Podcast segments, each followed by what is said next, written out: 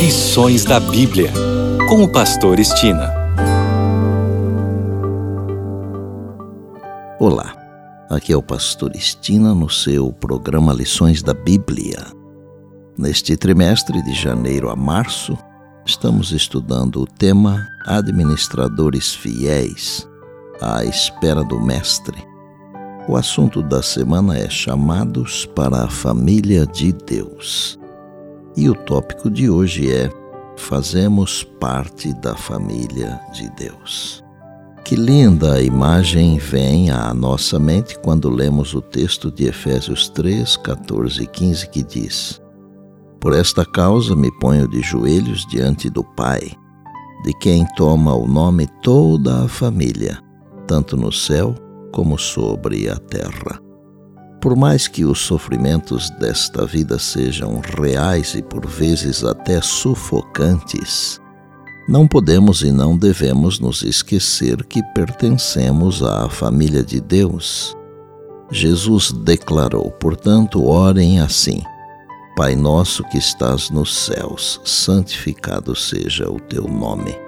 Mateus 6, verso 9 Posteriormente, ele repetiu a mesma oração em secreto a seus discípulos. Lucas 11, verso 2. Jesus nos instruiu a chamar seu Pai de Pai Nosso que estás nos céus. Quando Jesus se encontrou com Maria após a ressurreição, ela quis abraçá-lo. Contudo, ele lhe disse: Não me detenhas, porque ainda não subi para o meu Pai.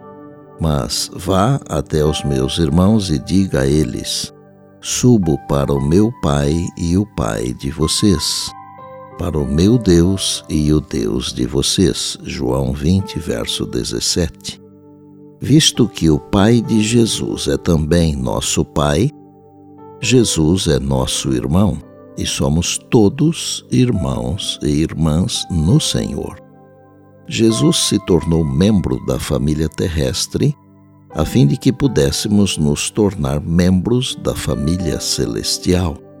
Na página 835 do livro O Desejado de Todas as Nações está escrito: Daquela cena de alegria celestial chega até nós na terra o eco das maravilhosas palavras do próprio Cristo.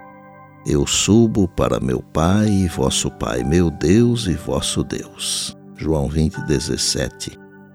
A família no céu e a família na terra são uma. Para nosso bem subiu nosso Senhor, para nosso bem ele vive. As Escrituras ensinam não apenas que Deus existe, mas que Ele nos ama e se relaciona conosco de maneira tão amorosa que a imagem da família é frequentemente usada nas Escrituras para descrever esse relacionamento. O segredo da unidade se encontra na igualdade entre os crentes em Cristo. A razão de todas as divisões, discórdias e diferenças se encontra na separação de Cristo. Cristo é o centro para o qual todos devem ser atraídos pois quanto mais nos aproximamos do centro, tanto mais nos aproximaremos uns dos outros em sentimento, em compaixão, em amor, crescendo à semelhança do caráter e da imagem de Jesus. Para Deus, não há acepção de pessoas. A solidariedade humana deve ser acalentada em todo o coração ela é um atributo de Deus e jamais deverá ser banida.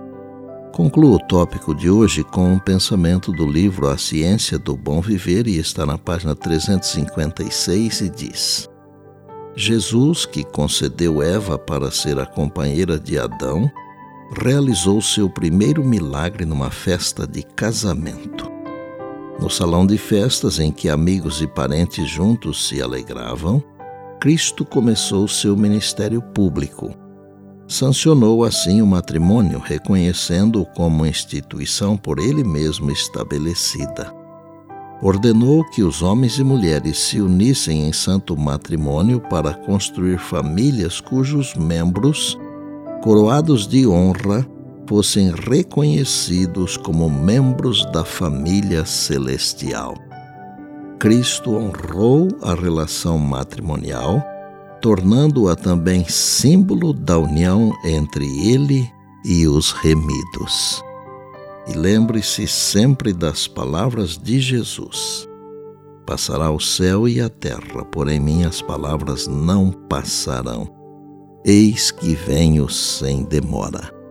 Bem, amanhã tem mais, se Deus assim nos permitir. E disse Jesus: Examinais as Escrituras, porque julgais ter nelas a vida eterna.